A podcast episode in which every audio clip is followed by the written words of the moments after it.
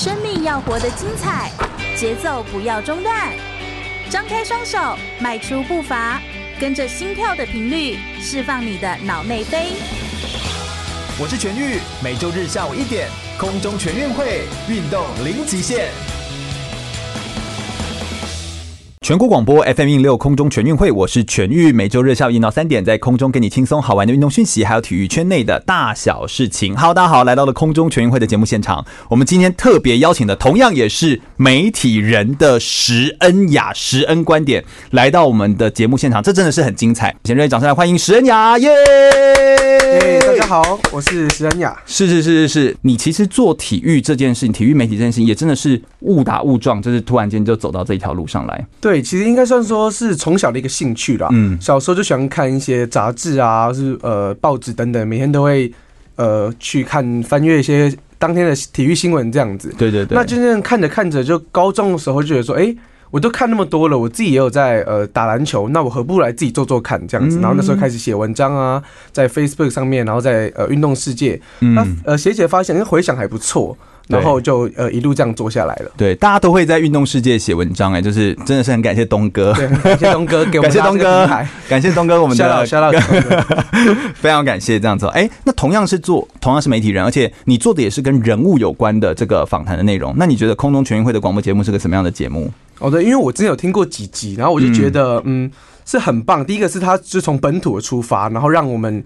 呃，听众认识一下一些在地的一些运动员呢，了解他们背后的故事。所以我觉得在广播节目，甚至台湾的媒体是一个一个蛮特别的一个存在，因为做类类型也比较少。然后其实我觉得，呃，台湾的呃观众是需要一个这样的节目去了了解运动员的背景。嗯，而且我们的做法其实跟你也很像，哎，就是你做的也是人物的观点，然后你特别是采访，因为大家都会采访，可能是 NBA 里面的这个球员的数据啊，或者各种的进攻的防守表现啊，就是这些数据的分析，或他的球队的交易的分析这样子。但你特别是做人物这件事情，所以这其实也是你个人的很大的一个特色。就你这样的选择，应该也是有你自己的，就是某一种很想做的理由。没错，因为我是觉得。大家看了呃他们在球场上光鲜亮丽的表现嘛，但其实很好奇说他们一路是怎么走过来，例如说他们的孩童啊，他们的成长背景，他们的家庭，他们的教育大概是怎么样去。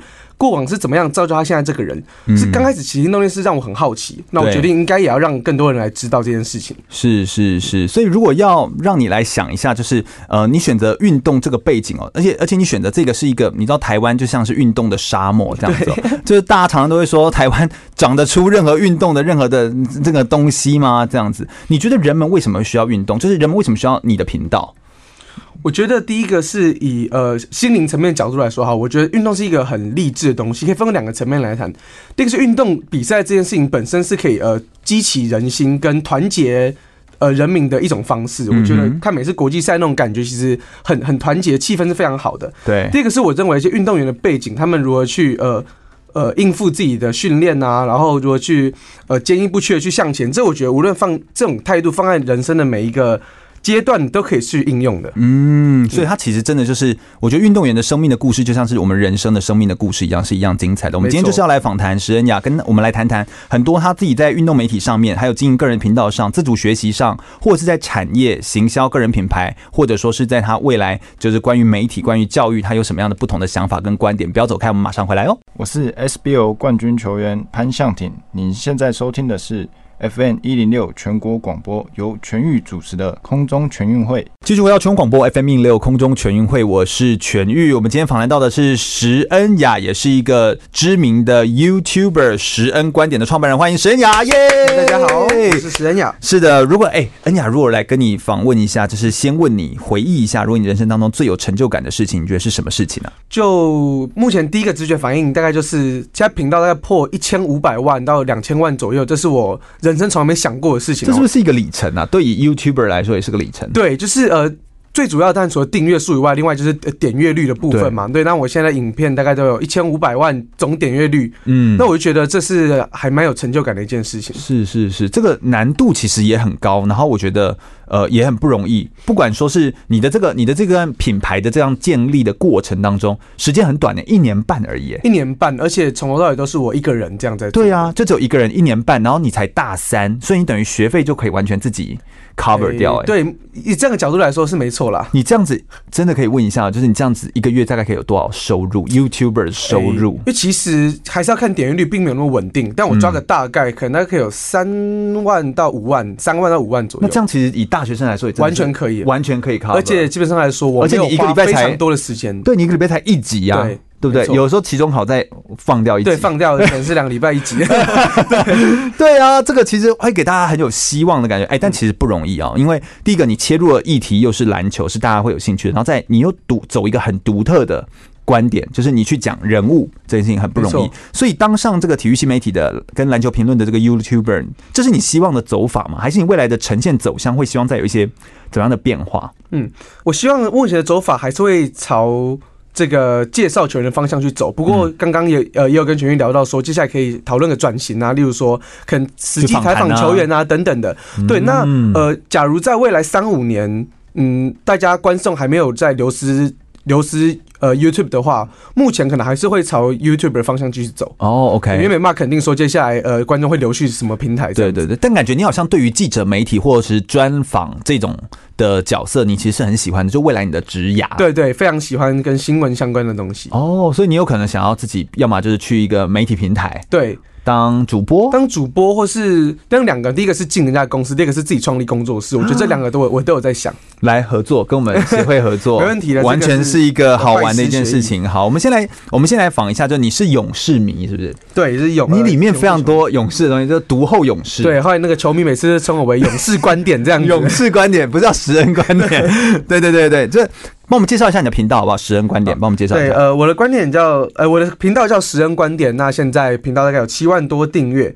那最主要是在讲一些呃 NBA 跟篮球相关的新闻啊，或是球员消息等等。嗯，那其实最主要的一个系列就是讲球员故事的这个部分。那我希望带给大家观众，呃，球员在成为球星之前不为人知的一些经历。对，你觉得你的这个频道，因为有时候我们看，当然现在 Fox 收起来了，就看未来啊，或者我们偶尔也会有一些。呃，篮球的介绍或选手介绍的特别的专题的或报道，其实你是比较像那样子吗？还是说你跟他们还是很不一样？我觉得，你觉得你的切法有什么不一样的地方？特色？我觉得他们可能会讲一些比较就是呃数据。数据跟一些现在在发生的事情，例如说，哎、欸，可能这一两年他这个球员的表现是怎么样啊？但是讲到过往的故事，例如说他小时候，哎、欸，他的高中打的怎么样？这种故事来说，我觉得我比他们还要琢磨的多一点。所以你这蛮像报道文学在做的东西，就是你要去回头追溯一些东西。对对对对对。哦，所以你的你的写法就是你会回头去写。我有看呢，就是呃前一阵子就是不是那个 Kobe 逝世一周年的时候，你也特别写了，而且你还写的都有押韵呢。对我我。你那篇是不是写很久？那那篇应该蛮有蛮特别，是因为因为 Kobe 当然知道他的奥斯卡那次影片叫做 Dear Kobe，那次他写给 Kobe 一封信嘛。那我想有一种方式是我写给 Kobe 一封信的那种方式去致敬。对，而且对，而且又刚好要要么也是因为又隔了一年，然后再就是 Kobe 好像也是启发你很大的一个人，对，非常非常大的，他是引发我开始看篮球的那个人。对，所以你等于就是又写一封信跟他致敬，所以你的写法要故意哎，对，因为要留下押韵。我觉得那篇就是也真的很值得让大家就是去回顾一下。那我都觉得那个押韵啊，还有那个就会让人家每一句话其实背后都带来很多的画面。嗯，所以其实构思频道里面的内容其实很不容易耶。就是啊，我所以我要来问一下你的做法这样子哦。你小时候其实你国小加入篮球队，对，然后在频道上面开始写篮球故事，你是特别把它挖掘出来这样子哦。那挖掘这个访谈，你觉得大概需要多少的时间？然后以及。找资料到录制成声音，因为我觉得这个资料应该很分散呢。对，非常分散，而且大部分都是从外电去找的。对对，那变成是说，所以你英文很好，你讲话有 A B C 口音，呃、没有没有到很好啊，就是还可以过得去。哎、欸，真的很多人说我 A B C 口音，我也是不知道为什么，因为你连 C 都会发 发一个外国的那样。外国腔调。对啊，对，好好，但就是你好像有点好，就但他并没有。好，但是 对完全没有。土生土长宜兰宜兰人，对。乡下小孩，乡下小孩，所以就是。大家就是会喜欢上这种口音哈，就是大家就是被声音迷恋了。哎，对，你的现在频道还没有露脸，现在还没有露脸，只是靠声音在在撑着吃饭，对，就跟我们广播一样，好强，好强，好。所以你整理一个故事要多长时间？大概其实如果以找资料来说啦，大概边找边写，可能写稿可能要花花一天左右。嗯嗯。如果是比较长篇的新闻的稿子，然后还要帮我看外电、查数据等等的，那接下来可能一天可以到写稿跟录音完成了。OK。那接下来可能剪辑的话。从早到晚，如果说假如说一整天没课的话，可以完成一支大概十分钟的片子。哦，对，所以大概完整要花两到三天左右一支片。哎，这其实很花时间，非常花时间。每每一部片子很花时间呢。啊，尤其还要上课啊，干嘛写作业之类的。对，教大家课业很重吗？呃，教大家就是交作业大学。哎，你是那个特殊选才上去的学生。会因为这样子而压力很大，还是其实哎，你觉得自己蛮有优势的？我觉得，变是说我们弹性比较大一点，所以我可以去在课业之外可以做一些，就像剪片啊，这是有兴趣的事情。对对对，我们有跟石恩聊一下。当然，我们今天在教育这块，我们最后会来谈到是啊，石恩他其实是华德福教育体系出来的孩子，那所以其实蛮崇尚自由的学习。那大家最容易质疑的就是华德福是不是很贵？好，再就是 啊，其实不一定哦，所以不一定是很贵这样哦。那再就是华德福出来能够跟升学的孩子抗衡吗？哎。他也是有用特殊升学管道，也进到很好的学校，所以这些我们等一下会在最后再跟大家做分享哦。那这个从录制到剪辑，你全部都自己来，哎，资料来源会不会有版权上的问题？版权上问题是有，不过我觉得这个东西很模糊，它现在走在一个就是很灰色地带。该怎么说？说用 NBA 的影像，影像，因为呃，第一个是说，当然那他完全就是他是呃版权方。但是，变成是说，我们这些新媒体在做的话，另类的在帮他宣传，所以变成说，假设我们没有到用太过量，例如说八分钟全部都是他完整的影片，对，或同一支，我们的话，变成是说，他会有类似睁一只眼闭一只眼，那变成是呃，有些可能如果太夸张，他可以把你的呃盈利抽走，他自己来来赚那个钱。大部分时间的话，他其实不会管那么多。对，所以其实你自己在取材的时候，也要特别注意自己同一个画面同一。个呃，这个比赛里面的画面要要要切开一下使用。对，我目前大概抓一下，大概二三十秒是还可以再接受的范围。有没有到那种很黔驴技穷，就是真的没招了，然后没有题材的时候的的的的时候啊？哎，我目前真没遇没有遇过这种状况，因为我我会列个 list，就是说呃，现在有什么话题是我需要做的。然后目前就是他一直在在新增，然后都都删不完，就是太多话题想讲。然后第另外一个是我很常会看观众给我留言说他们想看什么。对，所以把他们呃注记起来，然后以后可以再做这样子。嗯，你其实做法跟我，我觉得这个真的是一个非常值得学习的地方。我以前在做广播节目的时候，我这个节目三年嘛，那三年又三个月的时间。那我们在做这个节目的时候，一开始我的主管也跟我说，体育节目能够做一年吗？就是因为他说你那第一个就是想那么多，有那么多运动员吗？就是其他 所有人都说有那么多人吗？而且啊，访过不是都访过了吗？这样。但是，哎、欸，这样你整理，慢慢边做边累积，然后开始梳理，其实东西真的很多、欸，非常非常多，就是做不完。我到现在后面还是啪，还 对啊，一堆 list，对，不对？所以其实这是一种工作的习惯了，就是你在工作习惯上面，你也会稍微做个记录，然后随时有灵感就把它赶快记录下来。没错，没错，这其实是一个蛮重要的习惯，你就会得到很多的素材跟来源这样子。所以对你而言，你觉得做体育媒体这件事情，这个工作最迷人、好玩的地方在哪里？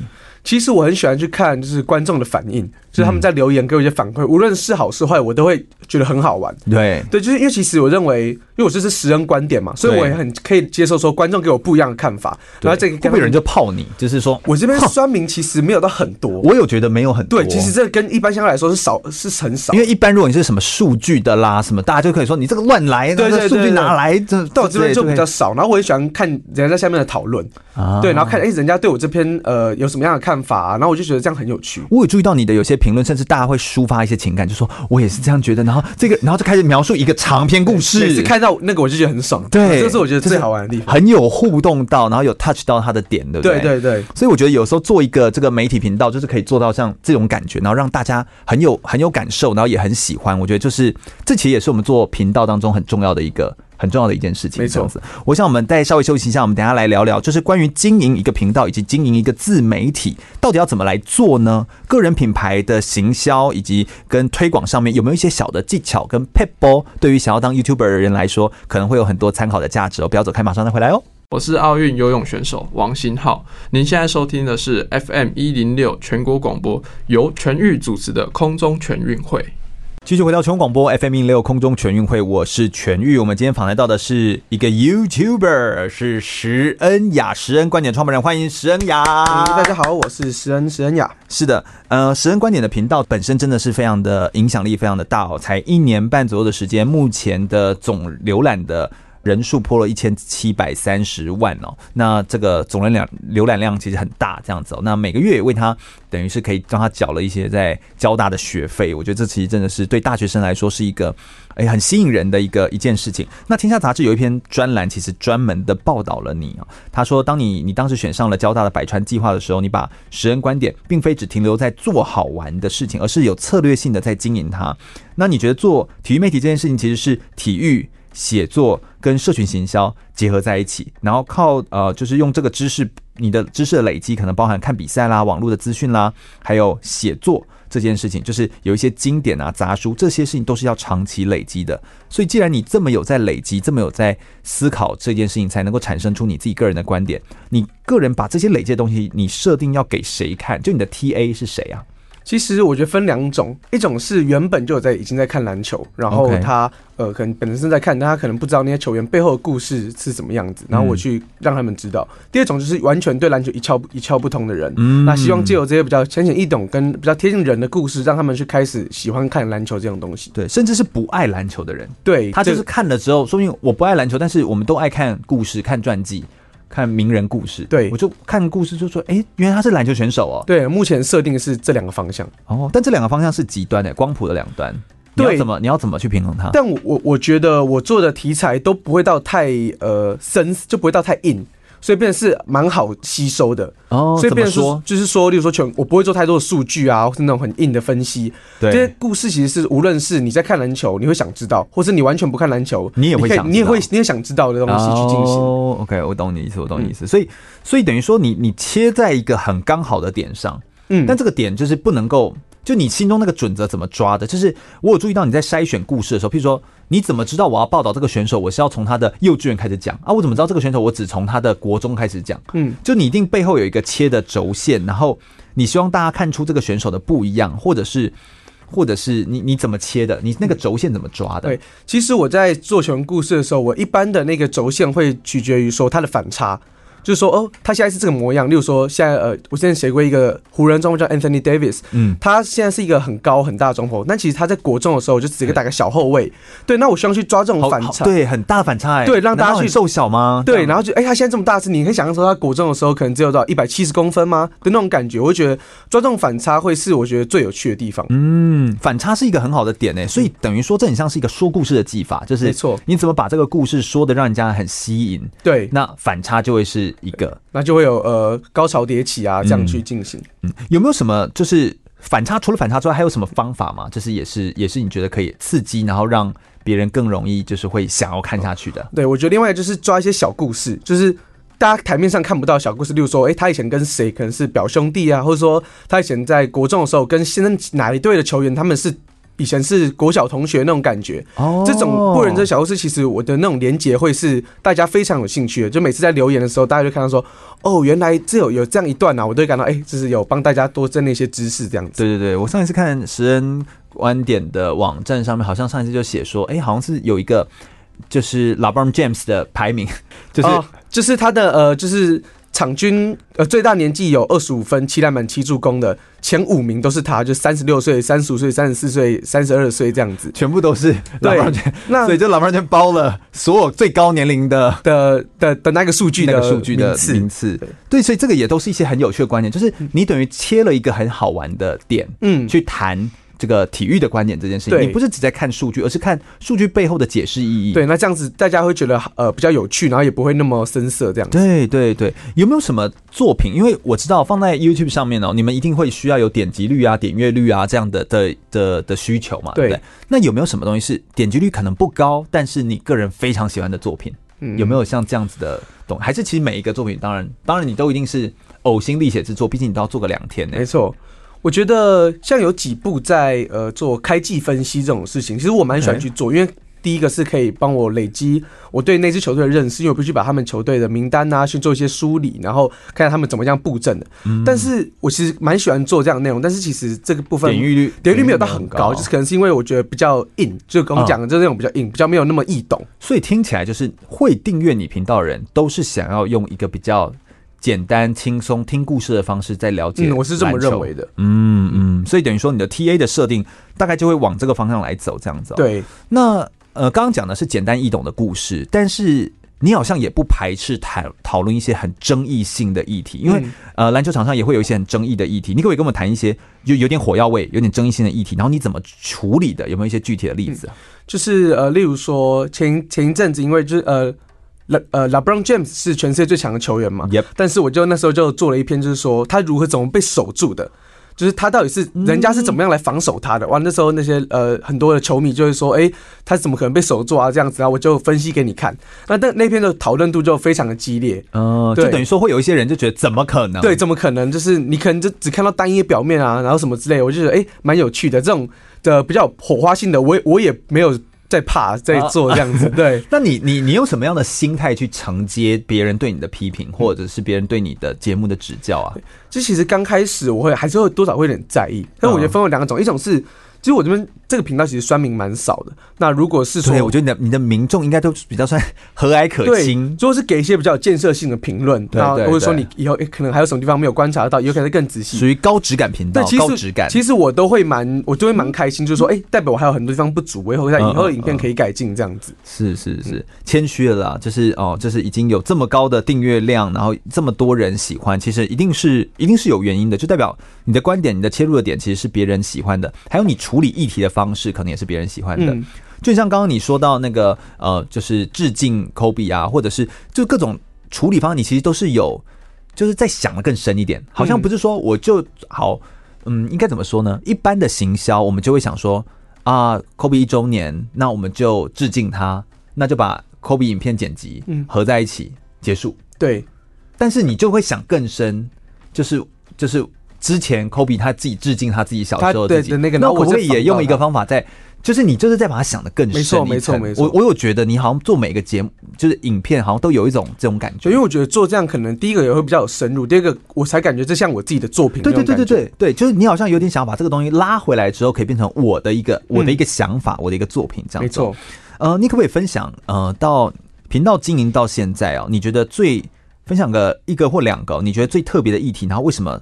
这个议题就是你觉得自己做起来，哎，很有成就感，也觉得很特殊，这样。对，第一个当然就是在就去年一月科比过世的那部影片，那部影片那就是非常的突发状况。对对。然后当时我写稿其实是超级快速，因为是文思文思泉涌，因为太有感觉，太有感觉。然后就那个画面不断脑中闪过，然后我那时候就是写的非常快，然后写到我那自己都在录音的时候都快有点眼眶泛红那种感觉，然后录到就全身起鸡皮疙瘩。那那个是，然后当然那部点阅率也蛮好，大概将近现在有呃五十万左右，嗯嗯，所以变成是那部是我印象真是非常深刻的。是，另外一个当时那特殊那部影片的时候，我呃频道订阅数也不多，可能就呃一两万而已。啊那一支也是让我打开蛮多的知名度。嗯嗯，特殊的议题底下的时候，你会为了一个特殊的议题或临时发生的一个事件，重新把你原本排成的影片再往后推，然后再重新调整？会，一定会的。嗯，因为有时候毕竟呃。媒体或是新闻这种事情，它就是要抓最新的东西。对，最新的东西就是永远永远有人要看。是是是，但是你好像不是一个很追求那个数字表现的人，对不对？嗯呃，虽然数字很重要，但是你好像也不是那么的追求。没错，我觉得全英说的很对，数字非常重要，但我觉得。比起数字更重，比起数字更重要，我觉得是我自己在做我想做的事情。嗯，对。你怎么知道这就是你想做的事情？好像那个 soul 灵魂急转弯，我觉得其实有一种感，真的是直觉。我就觉得说，哎、欸，我觉得现在这个时候，我我应该跟大家谈谈这个人物是怎么样子，然后。对，就像我也是一个直觉，就是我现在应该要访谈十人 观点。说实在，我就是我在未来大人物的时候，然后就是我刚好就很感谢啊，就是邵爱婷学姐介绍。但我后来刚跟你一聊，才知道，哎，其实你们也就是隔了蛮多届的。对，然后突然间，哎，就是这样子引荐。是不是觉得这一切就是一个刚好？对，真的就是好像跟我们在做节目、做频道、邀来宾，有时候就是分，一种缘分啊缘分，对，缘分到了，好像就是这样子哦。你有曾经因为经营频道而收到什么很令人感动的那种粉丝回馈吗？有没有一些？有，就会在那种留言，就会该不会有告白吧？哎、欸，告白可能还没有啦，呃，希希望未来会有，呃，没有，你对，就就说什么，哎、欸，呃，每次回到家，然后，呃，洗完澡坐在沙发上看食恩的影片，就是最舒服的。这句话真的听起来有点。就是对他就洗完澡，然后洗澡吗？呃，边洗澡的时候边看食人的影片，这样更奇怪啊。就会说他希望是可以让观众感受到很放松，然后是很好像这种陪伴，对的那种感觉。所以其实因为你又不露脸，其实你有点像 YouTube 里面的广播，对，有一点点像，但是你又配合画面，所以对于因为 YouTube 喜欢的其实是画面感，所以又可以补一些呃，就是比赛照片啊，或者是佐证的照片，让他们更有。更更感觉这是个事实，对，就很多人会说很喜欢在吃饭的时候，呃，看我的影片。啊，那配，因为像我自己也会在吃饭的时候看一些我自己喜欢的呃 YouTuber 的影片，对，那比如说哦，那我也变成人家在吃饭的时候愿意去配饭吃的，配饭吃的，然后觉得哦，那这样子也代表某种肯定，之后也会蛮开心的。对对对，就我们可以成为别人的茶余饭后的 一些佐料，就会觉得很开心。啊。那你吃饭都配什么影片？哎，你会看哪些 YouTuber？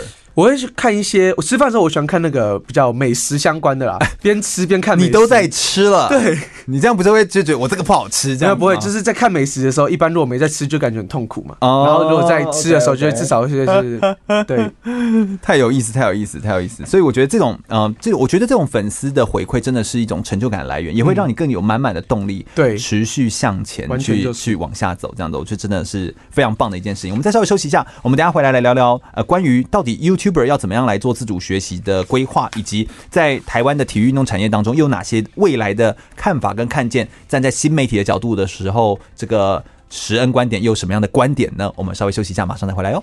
我是跆拳道奥运金牌，也是陈怡安手工皂创办人陈怡安。您现在收听的是 FM 一零六全国广播，由全域主持的空中全运会。继续回到全国广播 FM 一零六空中全运会的节目现场，我是全玉。我们访谈到的是一个 YouTuber 石恩雅，石恩观点的创办人，欢迎石恩雅。大家好，我是石恩雅。是的，石恩雅跟我们来谈谈好了，就是当个 YouTuber 哦，真的是现在大家的那个国小的那个我的志愿、我的梦想第一名，第一名已经不再是总统了，因为总统就觉得当起来很辛苦啊，就是当 YouTuber。哎，当个 YouTuber 确实像你这样子，应该也算是一个。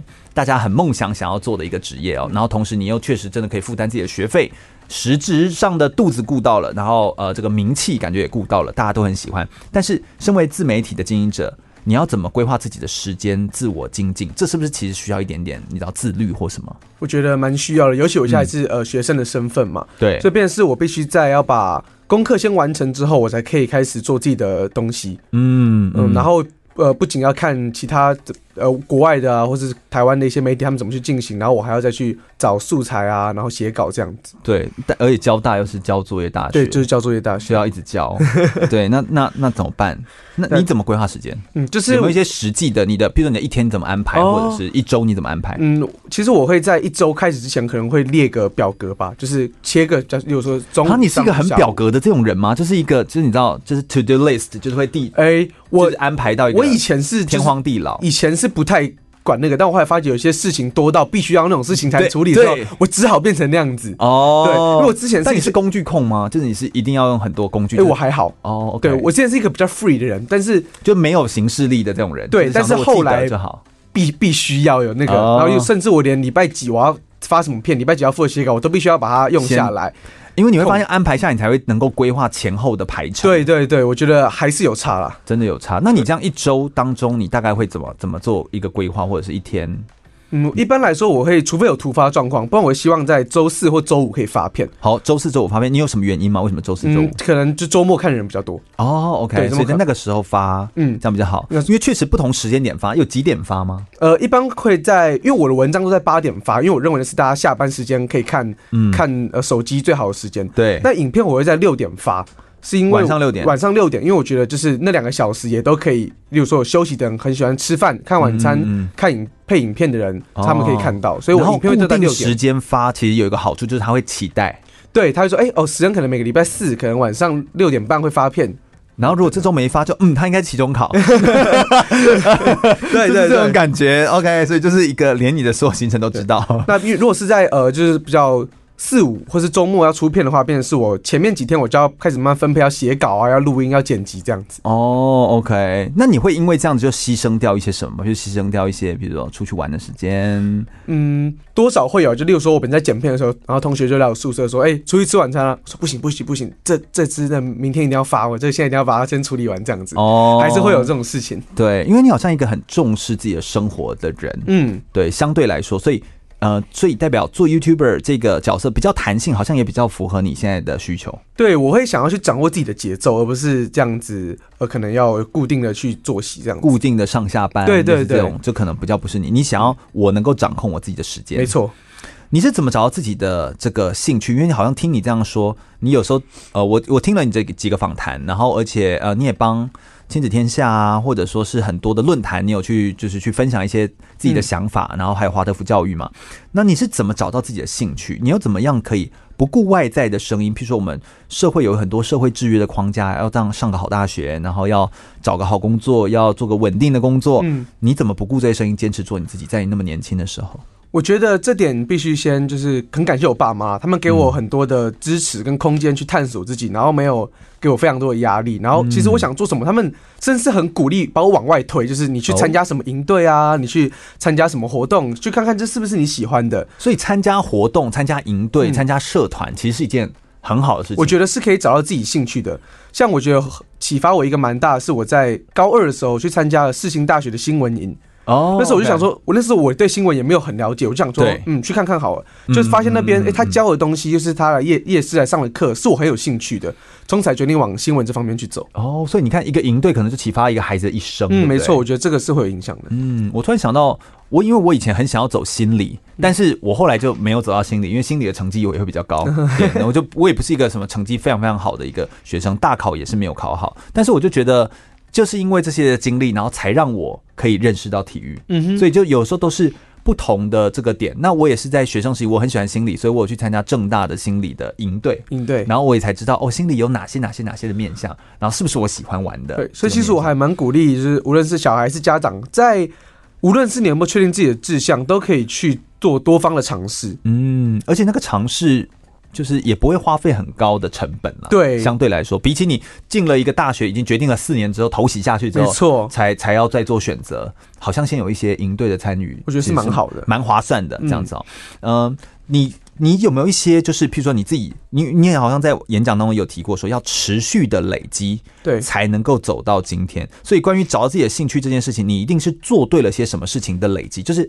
累积不是没有方向的累积吗？不是乱累积，一定是累积某个东西。你是累积什么，然后让你持续走到今天，才能够堆叠出现在的实人观点？我觉得最大的一个部分是阅读啊，就是我像我刚提过，我从小喜欢阅读，呃。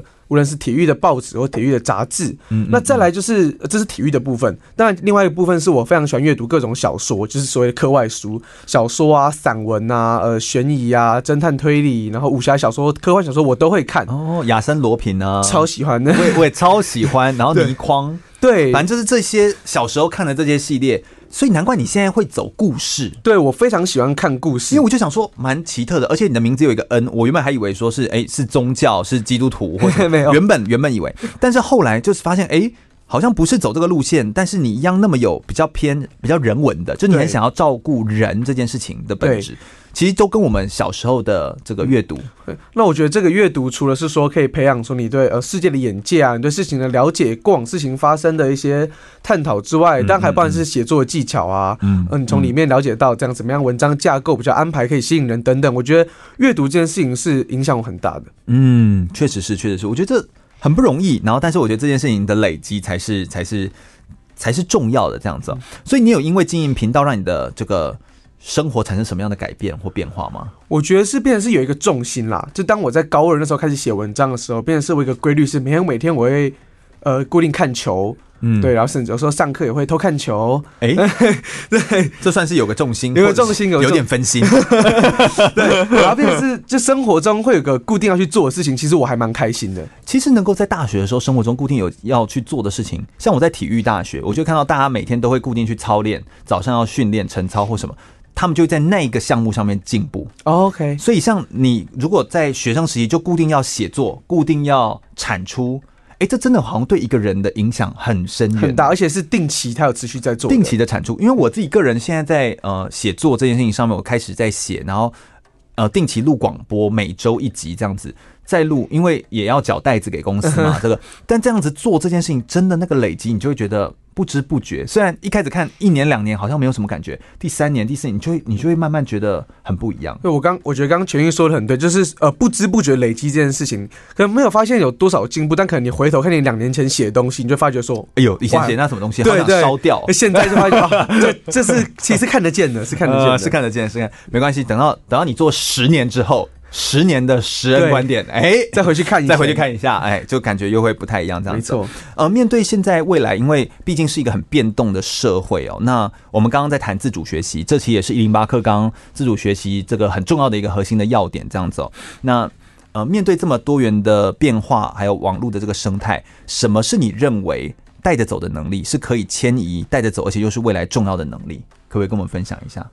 你好像在几个访谈当中有提到说故事跟表达啦，嗯、但是我不晓得，就是那你可不可以具体跟我们说一下，怎么样的能力是可迁移的？呃，我觉得是要跟随着时代的那个潮流去变动，就你这样很难呢、啊。那这样就变成，嗯，我们不就变成一直追着？对，其实也不也不能说是呃随波逐流，但是我觉得不能就是很很固守哦，对，就不能很固守，不能很僵化，对，不能很僵化，你可以。不用随波逐流，但是你必须要了解到，现在人人是在在乎在乎的是什么东西哦，对，然后你要从中去去发展，有点像你在说的那个 grow mindset，就是是成长型思维的那种感觉。像我当时就是比较在写文章啊，然后后来发觉，哎、欸，大家可能平台比较转移在影音方面，然后我可能就会就可以开始慢慢去涉猎这样子。嗯，就像你现在也会说，哎、欸，你一直都是在整理一些国外的这个报道，你也会想说，那我有没有办法采访？台湾的本土的本土的洋将，本土的球员，就是你你的这个你这个敏感度哪里来？你你你是不是是你关注到了什么或怎么样？我觉得是这个敏感度是来自于长期看新闻的一种一种一种直觉，就是你知道说，哎，这件事情可能会发会发生，然后可能比较多人会在意，因为每天就每天都有看新闻的习惯。那放到体育上面的话，我觉得呃，同理这样子。好，我这边这得跟观众朋友们说，并并不是我们不想告诉你，只要你听到有人说是直觉的时候，就是你学不来的意思。这真的是非常难具体去形容啊！对，我我我现在说的，所以我刚才打个预防针嘛，就是我们并没有说不告诉你的意思，而是这很难。就像我自己这样录广播，别人就会到我最后这一年，他们就会问我说：“哎，就是我已经录了两三年的广播，别人就会说：‘哎，全宇，你的声音本来就这样子，这么好听吗？’真的很好听。全宇，你的讲话本来就可以这样有抑扬顿挫吗？这可以练吗？那我想，嗯。不知道啊，就是就是就是，这需要练吗？或者是像你一直在写稿，你写久之后，应该写稿速度就会变快。嗯，那人家就说，你为什么写稿可以那么快？你就嗯。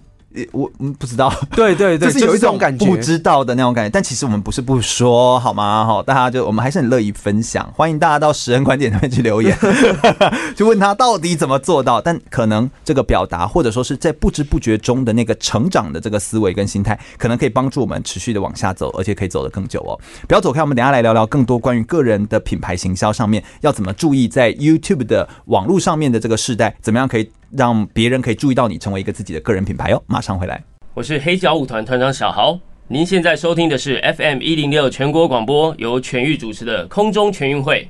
全国广播 FM 一六空中全运会，我是全玉。我们今天访谈到的呢是石恩观点的创办人石恩雅来到我们节目现场哦。其实非常非常感谢石恩雅愿意来到空中全运会的节目现场，能够邀请他很开心。那也是当时感谢未来大人物的这个邵爱婷他的推荐哦。那有机会可以认识石恩雅，一个非常有自信而且表达能力非常好的人。那他是交大的大三的学生。那在篮球评论的这个 YouTube 的频道成立一年半左右，有七点六六万人的订阅，总浏览数破了一千七七百三十万，有单支影片超过五十万的订点阅的阅读哦，或者是四十万以上的浏览。那也担任三个媒体的专栏作家，甚至连大集团如果邀请林书豪来的话，也邀请他指定要来来做采访。所以我相信站在新媒体的角度或运动媒体的角度，其实拾恩雅已经走出自己的观点这样子。所以我现在来谈谈一些跟运动产业有关的事情了。拾恩雅，你自己会想要做一个？篮球的这个 YouTuber，你一定是想要透过媒体改变运动产业当中的哪些环节，对不对？可不可以跟我们谈谈你想要改变些什么？嗯，我觉得就是太少人关注运动员在成名之前的东西。以台湾的制度来说好了，认同。呃，像嗯，台湾的。制度就是，当你在得牌之后，给你很高额的奖金。但在前面的基础基础训练来说，他们并没有给予太多的资源。嗯。这就是为什么我一直在做球员故事这件事情。我想让呃大家看到球员在成名以前发生的事情。对，哎、欸，我们这样太有共鸣了。嗯，就是其实我也是意识到这一点之后，我就觉得说，我们应该要用，譬如像我们广播节目，我们当然是小小的平台，我们也很想要来做运动选手的故事。而且我们篮球还算是一个比较大众大众我在关心的，我做的就是其他项目也都做。嗯，那我们把其他项目来想办法写成报道，就是希望在。呃，还没有成名之前的选手，或者是被大家遗忘的选手，我们可以透过人物的故事，把他的故事留下来。对，而他的故事留下来，他是有机会倒过来被人家再从头关注一次。对，我觉得这一点其实是我我们才有在帮运动员，而不是我们在蹭运动员的流量，对的那种感觉。我觉得这真的是有差别。不过，呃。我觉得你有这个想法真的是非常的好，我觉得也志同道合哦。那大部分的体育媒体人其实都希望透过自己的力量让体育的圈子更好。那你认为现在运动的媒体的圈子还缺什么？那你心目中理想的让运动媒体产业发展更好的那个美好的样子，你觉得什么样才是一个更好的运动媒体的样子啊？我觉得。现在其实台湾的运动媒体还算蛮饱和的。那其实我觉得像呃全域做这个节目，我觉得是我之前并没有想过的。我觉得这是在是真的在让运动圈子变好，而不是有单纯的报道新闻这件事情。所以论缺乏来说的话，我觉得现在还蛮多元的。现在是应该是还好。嗯。但是呃我心目中的理想，对我我理想那个状态可能会是就是发挥有正向的影响力吧，而不是只有单纯的报道。怎么说呢？有没有看过什么样的平台有发挥正向影响力，或在国外？嗯然后你觉得就例如说，呃，国外有有一个网站，像我平常顺便翻他们外电，就是他会让球员们自己去写他们的心路历程。哦，对，然后会有编辑帮他们审稿。叫做呃叫做 tributes 是什么之类的的那种，对，那我那个网站就是我觉得非常好，是球员亲身亲笔去写这种事情。那我觉得台湾如果有一个这样的平台的话，我觉得会很棒。首先要先教球员怎么写，呃，对对不对？先教写作，对，或者是球员会写，然后呢可能会有编辑去跟他们去互动啊，去帮他们审稿等等的。但我觉得这很棒，很非常棒，这非常棒，这才是这才是重点，嗯，这才是重点。就是呃，像我们现在走一个我们的协会，就是运动员生涯规划发展协会，我们就是想要把运动选手的故事。一个一个一个书写出来，但目前就是我们自己个人写。但如果可以选手自己写呢？对，那就教会选手自己写自己的故事呢，这才是一个更有意思的地方。没错，这是我觉得台湾目前如果还有再多一个这样的平台的话，会更好。哦，真的，真的，真的，这就是一个更让选手为核心，嗯，或者是更尊荣这些运动员，对对对，而不是消费运动员。没错的这种角度，或许全域我们可以合作一下。真的，真的，而且嗯，对，等一下我们就再聊一下哈，等一下就吃个饭哈，聊一下那。这个你目前觉得你自己做到帮助这个运动产业更好，你做到哪些事情啊？你觉得你自己现在做到的东西是什么？我觉得是第，当然第一个是传递正确的资讯了。我觉得这是所有媒体的一个最基本的一个道德。嗯，那我希望，因为非常多的外电资讯啊，像我们都是看呃美国的一些 Twitter 或什么之类的，嗯，那我去帮他传递这个消息。那第二个就是像我刚刚一直在讲的，呃，正向的价值，对正正向的一一一些他们。并不是光鲜亮丽，并不是他们一出生就这个样子，而是他们付出了非常多的努力，他们花费了比别人多的时间在处理呃训练这件事情。那他们的心态是怎么样的去呃去坚毅不屈的往前？那这是我最想要呃带给大家的观念。是是是是是，我们等一下就要来聊聊，就是在频道经营当中，其实也不见得永远都是一帆风顺，也有遇到挫折，但也有觉得非常棒的一些呃时刻，这样走那些高光的时刻，我们等一下就要一起来分享。不要走开，马上再回来哦。我是羽球选手周天成，您现在收听的是 FM 一零六全国广播，由全宇主持的空中全运会。继续回到全国广播 FM 一六空中全运会的节目现场，我是全玉。我们今天访谈到的是石恩雅，也是石恩观点的创办人石恩雅，欢迎恩雅。大家好，我是石恩雅。是的，哎，石恩雅跟我们分享了很多他自己个人的经验哦。那我们先来谈谈关于行销跟个人品牌这件事情，因为个人品牌也是现在啊、呃、网络上非常流行的字眼哦。然后大家都想要做自媒体啊，想要做个人的品牌啊，想要让自己更有名。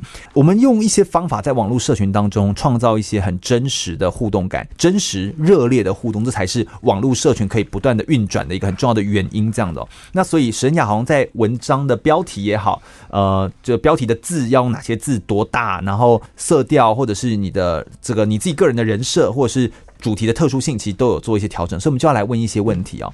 哎，你的每一部影片大概都控制在我看到最长的是九分十秒左右，大部分都是八分钟以上的影片，这是你精密计算过的吗？你为什么这样子选择这个长度哦？嗯，就除非是那种很长篇的球员故事，会到十五分钟以上，不然大概大部分都在八到十分钟。对对对，那会有这个时间的计算，因为是因为 YouTube 它的在八分钟以上的影片可以插入多则的广告，嗯，那八分钟以下的影片就指的是头跟尾。那如果希望多赚，两者差距非常大，差距大概可以到呃一倍两要两倍左右，两倍的收入，对，两倍的收入左右。所以变成说，如果是内容充足的话，可以到八分钟。但我我也是不希望说，如果你这五分钟的内容，你硬凑到八分钟那样子。对呀，对，所以我有时候会有这个问题。或者，那如果这样问的话，我并不会为了那个一定要超八分钟，我就会把它用到五分钟，就五分钟。哦，对，那那会更长更好啊，譬如都做十五分钟的长专题，呃，比较好吗？对，那这八分钟，我其实希望说，呃，大家在网络上，大家在看来看去，并不一定会花。那么多时间在你一自己频道上，嗯嗯、所以八分钟算是一个蛮蛮舒服的一个时间。OK OK，对所以八分钟是一个好的时间。像我的广播节目都快要一个小时、两个小时这样子。我们的广播案形式不太一样，但就是但就是每一个的模式不一样。哎、欸，这个其实都是经过思考，不是乱做嘛，对不对？这这个每一个长度其实是经过精密的计算这样子。对，那你怎么样评估你是一周更新一集，或是呃，你何时是？就是分析一周也是一篇文章吗？你怎么规划这件事情？这样子？对，呃，影片的部分，因为毕竟还是学生，有一些课业压力，所以我觉得是从中播出空档去做影片，嗯、一周一支是差不多的。然后可能周末会加码的进行。对，那文章的部分，最近比较少写长的分析文章啦，所以偶尔还会可能会有一些比较有趣的数据啊分享这样子。嗯，那目还是以一个要稳定出片的频率去做进行。所以如果可能接下来是呃。期期末考周、期中考周的话，可能前几周就要比较累一点，可能要先预做。哦，做完那当周要发的东西，这样 OK OK OK，嗯，就那段时间叫熬夜做。对，哎，其实也是辛苦。然后录音的时候要趁那个室友室友不在的时候要赶快录音。对啊，要不然室友聊天。哎，对耶，对对，所以我要跟室友就沟通一下，说，哎，那个不好意思，我要录，借我半小时录音。室友会不会讨厌你？就说你看这个可恶的 YouTuber，不会啊，让我没办法再好回家 这样好好大吃泡面，然后大聊。对他们还蛮他们蛮支持我的，蛮开心的。对啊，对啊，这真的是很不容易，就是还是要跟人家有好交情啊。这很重要。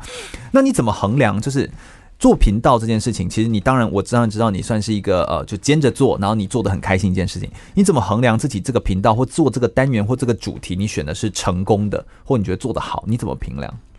第一个当然是要结合时事，我会以我自己的角度去出发，说，哎，这个如果别人出的话，是不是我想看的？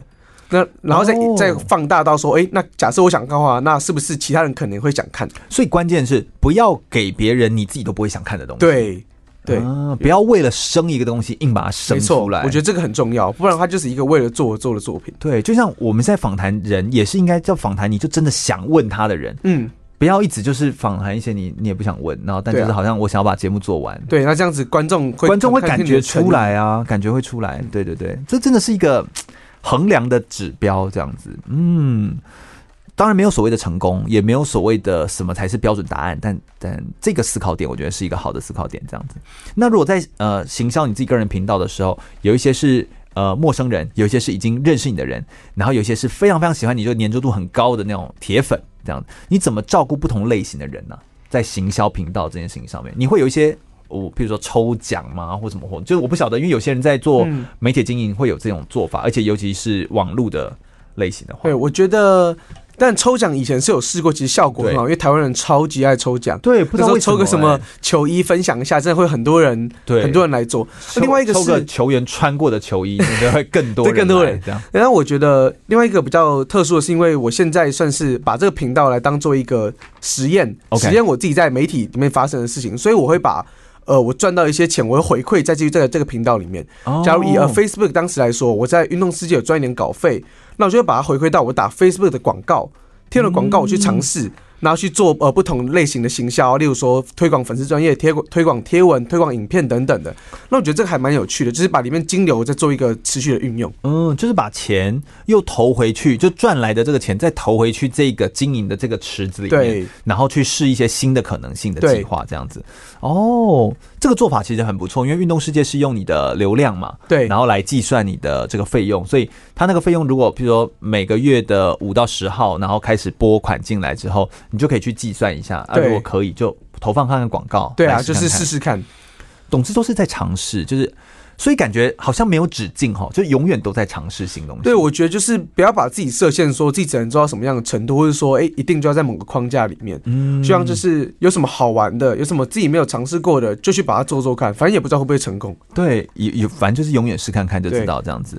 但是你怎么知道自己的策略调整？你会看哪些数据跟回馈来当成你的策略调整的一个呃优化的一个一个一个指标或者是参考？其实呃，YouTube 后台本身就有非常呃详详尽的数据的平台的分析，这样子。对，那其实最主要第一个当然就是时间啦，我必须从里面看到说我的观众最喜欢在什么时间点上线。OK，我的观众他们在呃是什么哪里人，他们最喜欢在几点到几点，或是周间哪什么时候上线？那我必须在针对这个数据我去做配合，就是说，哎、欸，他们在。例如星期四晚上、星期五晚上，我在那个时间上片，最多人会看。哦，OK，所以其实你看的是这个数据，你也不单单只是在看，一直在看自己的流量数据，或自己在看自己很嗨的一些数据，自己看自己很开心。但其实你要看的更是呃你的 TA。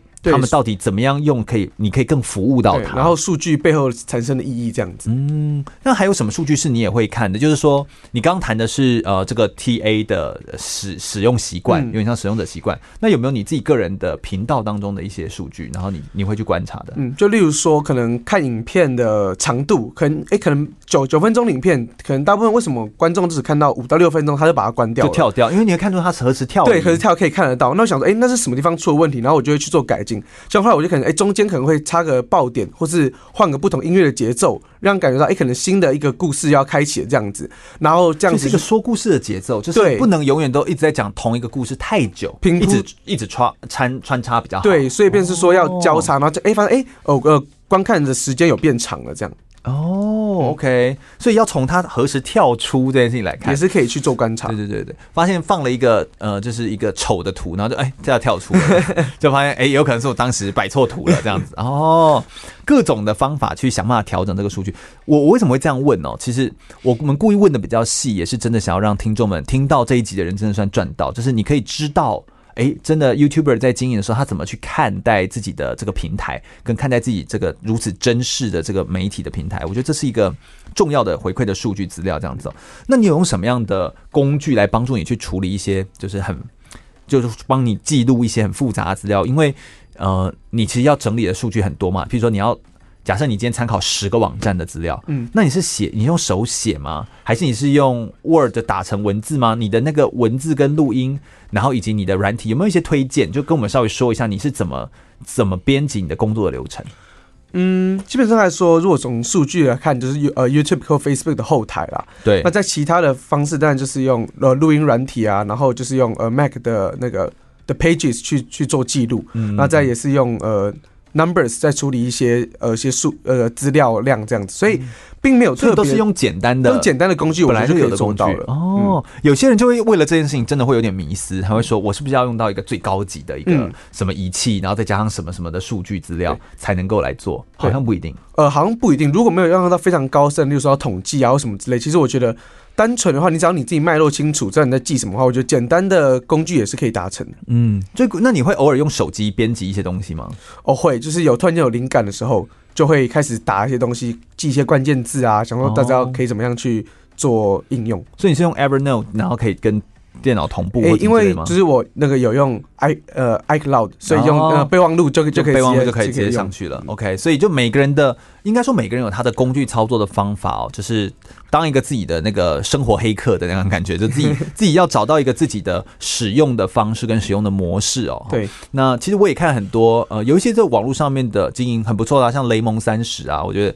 Raymond 他也是，他是成大部分系出来的，嗯、所以我觉得他们的像你是百川计划出来的嘛，所以就都是诶、欸，他们反而就更有自己的思考点的想法，然后独立找出自己的出路，然后去去规划自己的人生。我觉得像这样的思考点，就是因为他们抓到一个核心，我想要做什么，然后我怎么往下持续来做，然后一路一路慢慢往下走。我觉得这个是一个很好的一件事情，这样子哦。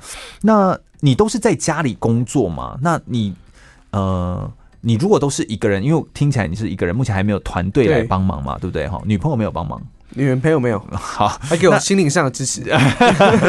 那你是如何控制你的高效率的产出跟高效能在家工作的品质？在家工作，你知道，或者是在宿舍工作，不是会啊、呃？那吃个泡面好了，嗯，那睡一下好了，嗯，那休息一下好了。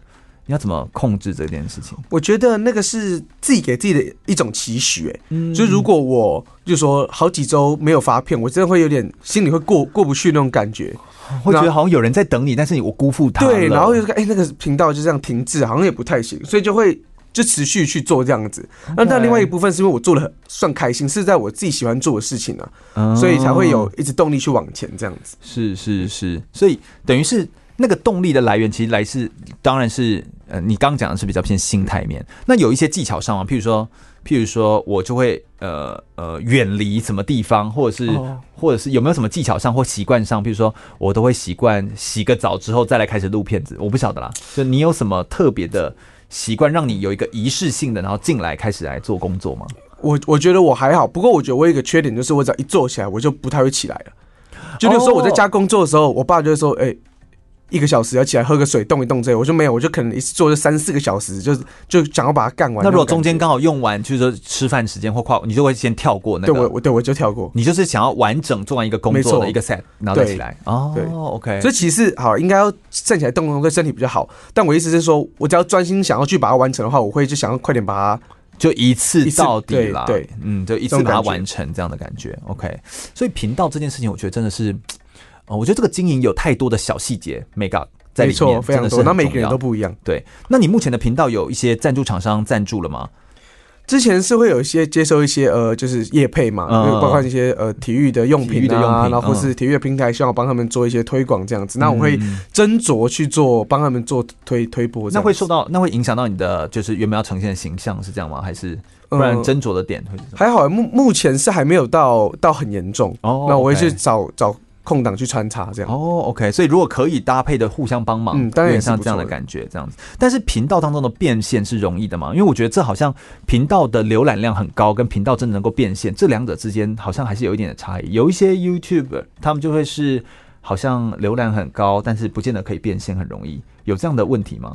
这是一个还蛮常见的状况，但是我我没有遇到。对，是因为我，我就发现你的好像你好像就很很顺哎、欸。嗯，应该是说，因为我觉得体育这方面有个特色是它的观众黏着度都很高，就是它，而且我又一直在做人物人物的事情，那边是观众比较不容易比较不容易流失。嗯嗯嗯，所以所以你的议题的选定，然后还有你这个你原本的人设，然后还有你怎么样做这个主题性的安排，哎，其实都会影响到。你自己个人的，别人对你的黏着度，对，我觉得这个是很很有差的。这真的好有意思哦！我觉得我们谈了很多关于个人品牌当中的行销的这个议题哦。那如果你自己个人对于网络的社群经营还有做 YouTuber 有兴趣的话，这一集希望对大家来说会有帮助。我们等下再来聊聊更多关于石恩观点，他在经营上面有没有遇到一些挫折，好或一些困难的事情？马上再回来哦。我是铁人三项选手张团俊，您现在收听的是 FM 一零六全国广播。由全域主持的空中全运会，继续回到全广播 FM 一六空中全运会的节目现场，我是全域。刚刚在休息的时候，我稍微问了一下石恩雅，发现他才二十岁，我已经三十，年纪还小，年纪还小。哎、欸，我觉得这个就是啊，这个人家说就是生在不同的时代跟不同的年代，你就会得到不一样的结果，真的就是。不同的年代了，这样子。那个上一次我看你那个余维畅老师他在访谈你的时候，他就说他当时也想要像东哥一样创立一个体育的平台啊，但是他当时就创不起来。但现在东哥创起来，就是时机点，对，时机点是很重要。还有大环境的，譬如说数据啊，网、嗯，就像现在 Podcast 很兴起，那也是因为有 iPod 跟有 Broadcast，他把两个概念合在一起，然后而且网络那个。那个网络上面那个输入的语法开始改变，对，才能够镶嵌进入声音的档案。所以我觉得这其实是一种一种变化，就是有时候不是自己多厉害，而是时不我与的话就无法这样子哦。所以嗯，感觉现在已经是不同的不同的世代开始转转换了这样子哦。哎，不过你在经营频道这件事情上面，应该也是有遇到一些挫折。石恩观点现在虽然的浏览量你有七点六六万人的订阅，然后总浏览破一千七百三十万，但是应该这一段过程一年半。来说有遇到一些挫折吧？有，一定有。就例如最明显就是休赛季的时候哦，对，因为休赛季没有比赛，冠军赛又刚结束，所以整个热度是下降的。但你做的是人物啊，但我觉得那还是有差。就例如说，我人物会挑在他有某个很好表现的那一阵子，我会发那个人物。但休赛季就是什么声量都没有，然后那时候其实做了会就是反回想都没有很多，就会觉得有点可惜。是我们也还是花一样的心力，甚至更多的心力在做，但是反馈却没有想象中的好。那时候就会有一点物质这样子。嗯，那你现在怎么调试这件事？因为永远都会有休赛季啊。嗯，就变成是说休赛季的数据就别看了。休赛季的时候，我可能就会。转不同的形式，就例如说，我前一阵子开始新的一个系列叫做教练的系列。哦，教练系列它就是完就完全没有时效性。嗯嗯嗯，嗯，就是它是可能已经火了三四十年了，所以你在什么时候发，它意思是一样的。对对，那这跟球员就比较不一样，所以我觉得有在尝试这个这个系列。那你可以想一下，去 NBA 他们在休赛季的时候，他们要怎么继续打他们的行销，或让别人继续关注他？对，最最主要的就是呃，在自由市场的部分，就是谁交易啊，什么球队去用。但因为那不是我的专长，嗯，像有有其他 YouTuber 专门做这样的，就是就那个时候是他们的，那时候他们那时候他们的旺季啊，那时候就不是我的旺季这样子。嗯，对，然后像去年呃前一年的暑假那时候，就是的状况并没有整体没有没有到很好，那也是要做调试。是是是是是，所以现在讲到一个方法叫教练系列，那。嗯觉得做起来怎么样？后后来有有改善吗？我觉得那还不错，因为他们的童年都是什么一九六几年啊，然后是很远古的，然后就开始可以走一些不同风格。对，然后有时候用一些黑白的照片，然后其实观众的反馈还蛮好的，就觉得突然好像看到另外一种的。对，然后就是这个时代感，这个在这个每天在旁边骂人的老头子，他们以前也是个呃活蹦乱跳的球员，以前是被骂的。对，就是哎，这个还这个还蛮有趣，然后顺便做个考古这样子。哦，对对对对对对对对。这倒是很有意思，所以找到一个有趣的切入点的切点，呃，在写体育这件事情，它其实我觉得体育跟人，它大概就是人生命的一种比喻啊。我觉得体育它很像是一种生命的隐喻，也可以这么说，就是它它其实很对对应起来的，所以应该各种角度都可以写，只是只是我们怎么去写出让人有共鸣的文字或者是影像，我们怎么去诠释它？有没有什么发生什么事情让你很挫折呢？就是因为我们刚刚讲的是。那个嗯，就是休赛季嘛。那这件事情，你想到一个方法可以去转换。那你有遇到什么挫折？譬如说有被批评到，就是你觉得你不想要做，还是说有被什么东西的巨大挫折吗？嗯、批评到是还好，但我觉得有一支令我印象深刻影片是我在单纯聚焦叙述 Kobe 呃生涯最后一站的那个影片。对，那边那个影片我用了就是蛮多是 ESPN 官方的纪录片的片段去搭配我的文字，我觉得那个非常适合。嗯，但是那个就是。因为毕竟是用人家的影片就，无话可说，就是版权问题啊。但是变成说，我就很想要那个片段，但是又没办法，又没办法有盈利。有时候我就觉得怎么办？所以说我就是决定，就是我以我的画面为重。我那次就完全没有赚钱，我就是想要搭配那个画面。哦，对，他们说没有赚到钱，对，没有赚。但我觉得就是那种感觉会有点哦，就是说，哎，这个应该会蛮多人喜欢的。但是，哎，没有没有一点收获啊，对的那种感觉。但是你你你仍然做了选择，就你仍然选择我想要搭配做出一个我的作品。为什么你会这样选择？因为我觉得就留下那个作品，可能比我现在赚的一点钱，我觉得更有成就感。嗯，就是这就是一个选择了。对，就是一个选择，无关乎对错，但是你选择就是选择。那当时在修那个片的时候，是一上传，然后呢就。就就就发现不行，然后再修再修再上传，又发现不行，这样子，然后大概修了三四次，啊，算了，就让他去吧。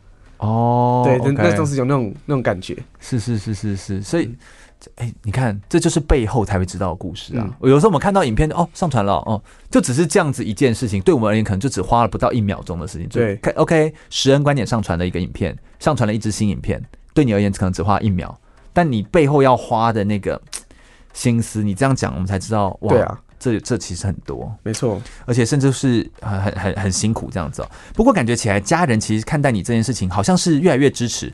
那如果你跟他家人说，我以后要当一个全职的 YouTuber，或者说我以后要。有人走这一块，家人也是还蛮乐见的嘛？我觉得他们会很会很支持我，因为我觉得我爸妈现在都快比我还在乎。他们会跟我说：“哎、欸，又又有人给你给你留言什么东西，你要去回一下。”说：“哎，那个人讲的蛮有趣的，哎，我刚刚帮他按个赞什么之类的。”所以他们两个其实是还就是很铁粉，他们铁粉。对，然后他们就是说：“哎，你今天上片你怎么你怎么都没有讲一下这样子？这样我们怎么没有在家人群组告诉一下？对，我要发给姑姑。所以但是还蛮感谢他们，他们也是是很支持我做这件事情。哦，有家人支持真的是一件。很好的事情哎、欸，就是身边的人看待你，我所以我觉得你在一个很健康的家庭里面，就是嗯，家人支持你在不管是教育这件事情上面，然后让你自由的发展，然后你只有走到一个自己想要的路的时候，家人也不会说这个路的出路如何，所以产生质疑，仍然让你去试，愿意包容你去做。对，我觉得这真的是我很幸福的一件事情。对，他们有设定一个期限吗？说 OK，好，给你玩到什么时候就好哦。我觉得另外原因是因为我玩的还不错啊。如果玩的不行的话，我觉得那个可能是会必要的，那个底线是必要的存在。譬如说，这是你玩到倾家荡产，譬如说就是。你不但没有赚钱，然后还要花爸妈说，爸妈那个我拍影片给我，我想要投资我投资一些，再投资一些钱，爸妈就说没有起来的话，但我觉得现在状况还不错，所以他们当然也是可以放手让我去做。是是是，这当然有差别。如果来造个句子好了，来来一个造句游戏，你的信念跟准则是什么？就你有没有在做一些事情判断的时候，你的核心的价值取舍，就是你自己个人如果用，比如说我相信什么事情来当造句的句子的话，你觉得你会你相信什么事情？我相呃，我相信一直做下去就可以。嗯，这当然听说有点笼统或心灵鸡汤，但我就是这么认为，是因为当时我在做前三支、前三四支片的时候，都只有大概有几百人，甚至只有一两千人在看。哦，那我就这样想说啊，看那些人家这样怎么做，到底要该怎么办呢？但当时我就想说，没事，我就继续在做。就在第五支片的时候，就突然间爆炸，他从前四都是一两千人看哦，那次他突然到十五万人看。嗯，对，所以就是如果当时我在前面就放弃的话呢，就，就不会有第五支片。对，所以我相信一直做下去的话，终究会被看到的。对，就是呃，关键其实是呃是持续，嗯，而不是连续。就像我们是持续的，这也是前一阵子我刚好看到那个王永福福哥他写的一篇文章，就是是持续一直做下去。你不是每天都连续一直在剪影片，是持续一直连续剪影片，你会累，然后你会疲乏，你会觉得天哪，我每每天都要，然后我。我变得我渴望的是什么？我渴望的是休息，但是我持续做，我可以偶尔休息一下，但我持续一直做下去。没错，我告诉自己，我一定这辈子都要继续一直把这件事，一直把影片生出来。虽然这几天比较累，这几天有考试，有期中考、期末考，过完之后。我就要再继续做，因为我想要继续做这件事。我觉得这其实是一个截然不同的心态，嗯，让自己可以持续做下去，一直做下去就可以。哎，这真的是一个你很相信的事情，这样。对，所以我相信过去这些挫折应该对你而言都有一些体会。那你还有没有什么名言或金句，是你有时候在遇到一些挫折的时候，你会鼓励你自己的？有一些话吗？还是还好？我觉得其实还好，因为你没那么挫折。对，没有到那么挫折。不过我蛮常会喜欢去看一些就球员讲过的话。对对对对对，他们有好多金句啊，像是呃，以科比，你有没有特别喜欢的吗？对，科比有说一句话，就是说什么，就呃。就是我宁愿八投零，我宁愿三十投零中，也不愿八投零中。因为如果你只有八投零中，你就不摘头的话，代表你放弃了。哦，对，就是我宁我宁愿三十头零中，也不愿八头零中。哦，对，就代表你在途中你就放弃了，你就。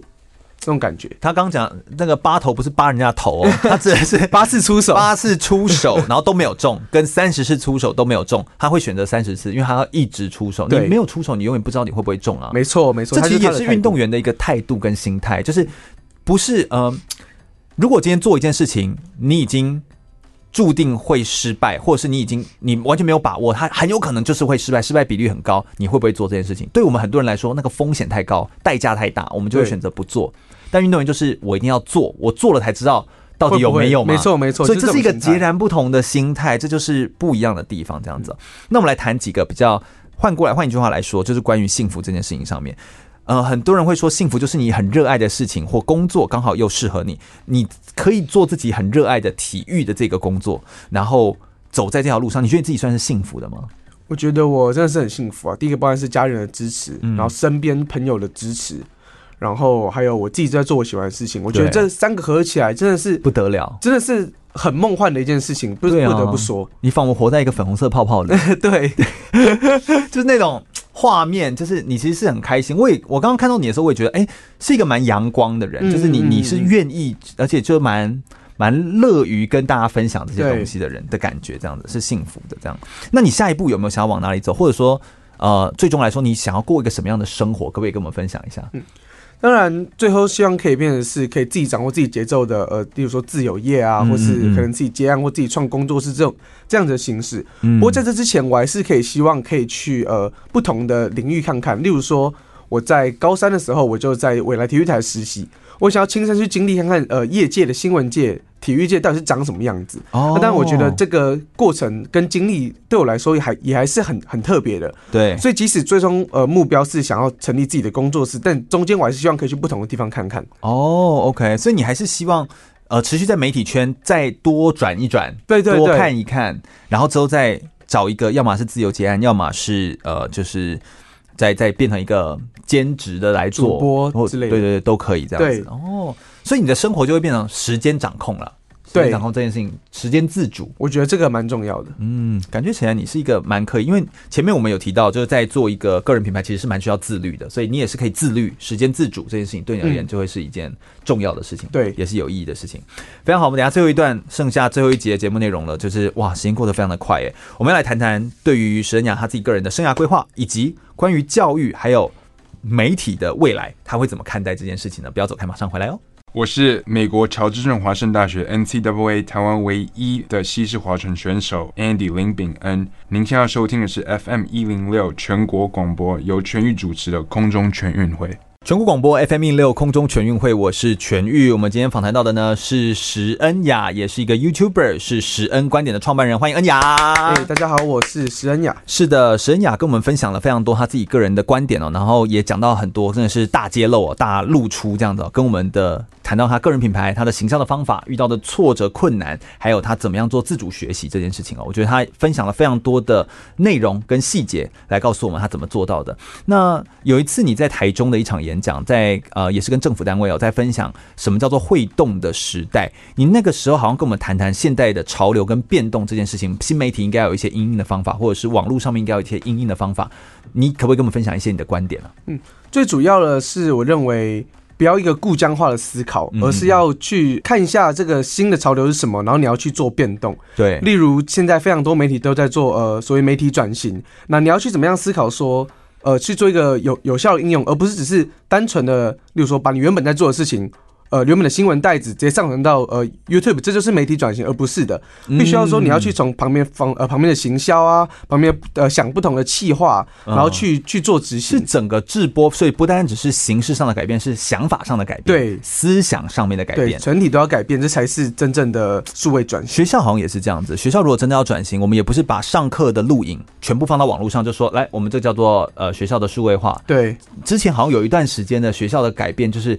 说要数位化的时候，大家就把就是架一台机在后面，然后上传上去就上传两个小时的袋子，然后大家就嗯，为什么我要看这个东西？这样就例如说，我认为在呃转型的时候，你可能要多一点跟互动，可能要线上的互动啊，或是要有呃。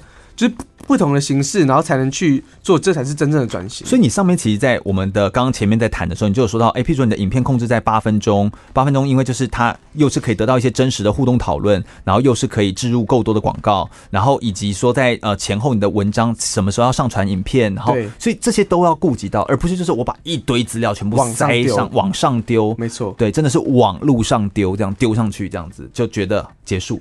对，那不叫转型，那可能就会让你自己直接掉下来，掉下神坛。他他那就只是一个呃失败的转型哦，我认为啊，对，那就是失败转型。所以那现在这个时代啊，我觉得比较像是一个媒体界的战国时代，因为呃各种媒体兴起嘛，不管说是 Podcast 啊，甚至是各种抖音啊，哈，各种的直播平台啊、网站啊，呃，而且是全球化的，都一直在改变，然后一直在变化这样子。你觉得有没有什么样的呃方式对你而言可能是？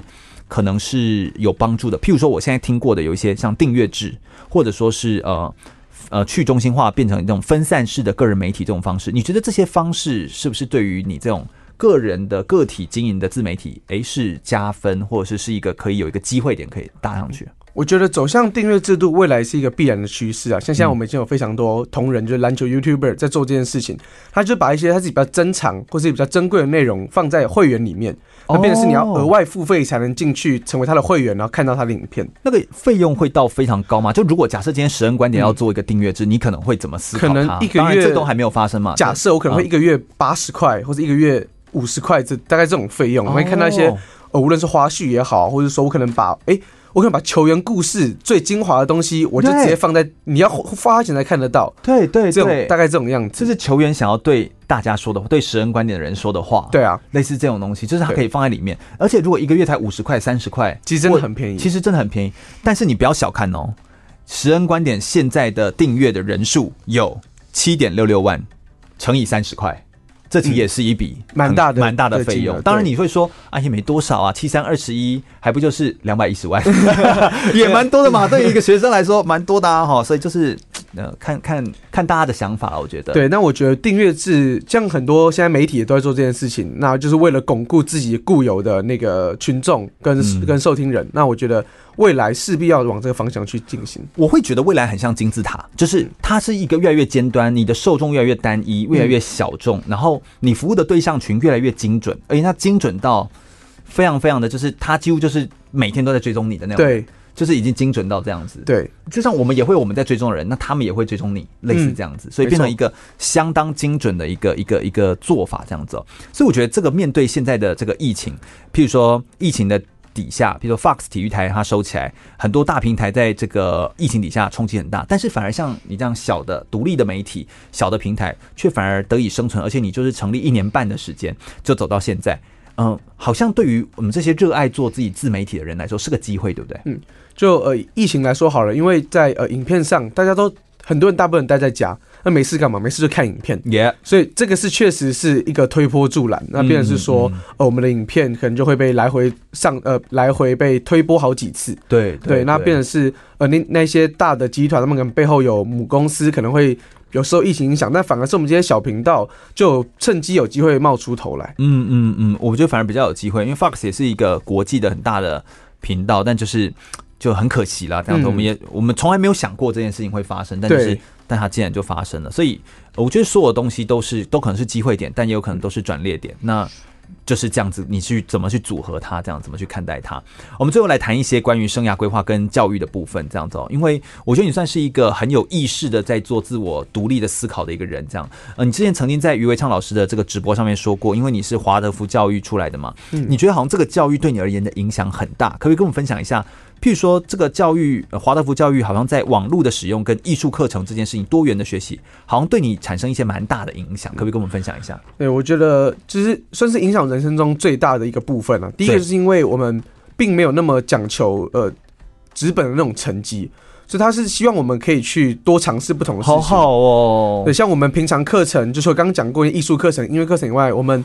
每一学期都会有戏剧啊，然后登山，然后独木舟啊，攀岩这种东西，所以变成是还有露营呃等等，所以变成说我们在除了课业上之外，我们是走出大自然去看看世界上到底是长什么样子。那我觉得啊，老师我有问题，那这样子学费会不会很贵？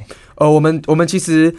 呃，一般来说，大家都问这一题，大家都问这题。对，而且你看，你又刚刚一直在那边说，又攀岩，又登山，又出去玩，然后我想说，那我应该都是要钱吧？对，呃，因因为我是呃宜兰人，我都是宜兰慈心华德福。那我们学校是公办民营的，那这个学费其实就是跟呃一般的公立学校是一模一样的收费。嗯，真的是太棒了吧？我们这边没有华德福的广告，我们没有没有买。但是问题是，问题是，我觉得。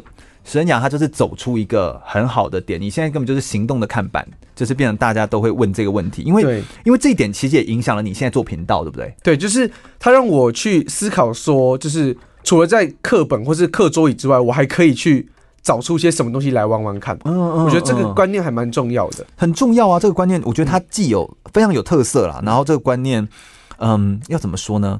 它是一个关键的。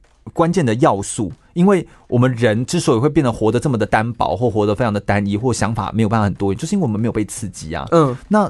那个刺激的使用又不能只有单一的刺激，所以多元的刺激让你有艺术课程、有户外体育课程，其实它都是为了给你更多的尝试。没错，没错。所以你们当时在尝试是什么都可以去试啊，都可以去试啊。那他就希望你从里面找到自己的兴趣，然后包含学习团队合作啊，你学习在怎么样野炊啊。那会不会有像那个 Soul？你有看 Soul 那部动画吗？有有有。Soul 里面二十二号就是嗯，我都没有兴趣啊，我都没有兴趣啊，我都没有喜欢啊。这种其实真的是，其实也是很常见的，因为毕竟很多小孩会这种事情。那就是变是我们可以去，呃，看他平常说，像是甚至你想要玩游戏，我们就陪你玩游戏。下课我们就跟你玩桌游啊，玩什么东西？这、OK、所以他完全以学生为中心，他就是以非常以学生为中心，然后呢，叫他去配合你这样子。哦，对，那当然是基在这个是在基本课业顾及的情况下，他让你去做这些尝试。哦，OK，所以你只要基本的达到，其他东西你就尽量去玩去试。没错，这真的是很棒哎，这样子。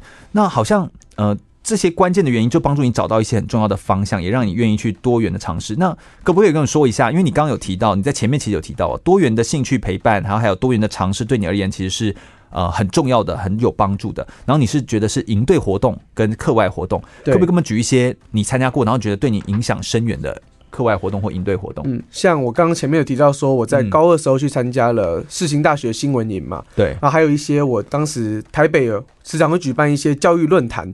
哦，那我你小时候就去参加教育论坛，就是大概高中的时候，我觉得就很好奇。什么实验教育论坛啊，什么创新，什么亲子天下创新一百之类，我就去旁边那边听听看。我想一下，我高中的时候会对什么好奇？大概就是一些，嗯，我不知道哎、欸，就是一些纸牌游戏啊的论坛，有这种论坛吗？就是乐高论坛嘛。所以我就会蛮好奇。你去看个博物馆，或去看恐龙展吧。嗯、你去看论坛，对啊，我就会在旁边听啊，然后就觉得，我就觉得很有趣。OK，我是觉得你的行为蛮有趣，比较特别一点。对呀、啊，这个哎、欸，但是我先说，你们学校有很多人跟你都是这样吗？哎、欸，有有一些人是跟我一样，不到没有到很多，但我觉得是有有一群人是对这种有兴趣的。所以其实还是找到自己的呃兴趣，然后跟喜欢的事情，然后去做。对，学习这件事情上面，我觉得除了一直很认真之外哦，当然我们说你也要懂得放松，这样子哦。你怎么放松或怎么调试你的学习节奏？你的学习这件事情上面，你是怎么？有没有一些调整的方式？嗯、呃，我在放松的部分，其实就是第一个，我会我会打球嘛。对，对这我觉得运动是会影响一个人，嗯、无论是你的身体的放松啊，让你的呃身体去休息，所以、我觉得运动是很是很重要的。Yep。那再来就是哦，我会我也会就是学习中间我也会去弹吉他。哦、oh. 哦，对，然后可能就是自己唱唱歌这样子，有时候会我就会转换一下不同的心情跟跟跟行动，我觉得会蛮有帮助的。好强哦、嗯，就是做自己很爱的一些事情。对对对，哦、oh,，nice，真的是很棒哎，就是，所以我觉得你能够找到自己的适合的方式，然后去呈现这样子，然后包含，而且你的 YouTube 的转换也是像这样，就是你一直在尝试。譬如你原本从，呃，就是它当然都是你的副业，但你原本从文字从 Facebook 上面，然后慢慢转成影片的制作，然后你也抓到这些讯息的传递上面的不同，然后让自己可以持续的走下来。我觉得真的是。不容易的一件事情。那我们来谈谈最后的生涯规划。好，嗯，你有没有一些想要给未来也想要当 YouTuber 的人一些建议啊？我觉得，虽然说感觉现在是有点稍晚了，我觉得。稍晚就进要进驻这个东西，我觉得有点晚了，因为毕毕竟很饱和了。对对，但是但是还有很多人一直退出哎。对，但是我觉得只要你的东西如果够好，或是够特殊的话，它还是会冒出来。嗯，就是还是这回到最原始，你必须找出你自己的特点，而不是你跟其他人做过做一样的事情。那像人家已经那么有名了，你做这件事情你不不可能被看到。是是是，找出自己的特点其实还是关键，这样子。嗯、但起步应该还是很辛苦吧？嗯，起步非常辛苦。像我当初，因为我其实我 YouTube 频道会比较快有人知道，是因为我在呃 Facebook 这呃粉专或是专栏上已经有一定的知名度。对。但是我就回到说，在呃 Facebook 上面的时候是怎么样去起来？其实当时真的是非常的辛苦，必须分享自己的文章到各种不同的社团啊，或是你要用你自己粉专的名义去其他。呃，留下面留言啊，去，对，对，让人家知道你到底是谁，然后他们点进去你的文章看的还不错，他们才会追踪你，所以真的是非常辛苦。而且他们也只会就浏览个你，比如给你个十秒钟的时间，如果他觉得没兴趣，对，不行就没跳就跳开了。对，所以当时真的是很辛苦。嗯嗯，所以一定有一段辛苦的时候，所以那个能够支撑你往下走，就你像他刚刚在分享他的制作，他其实剪影片也要一天，然后收集资料也要一天，嗯、那而且都是收集外电资料，所以。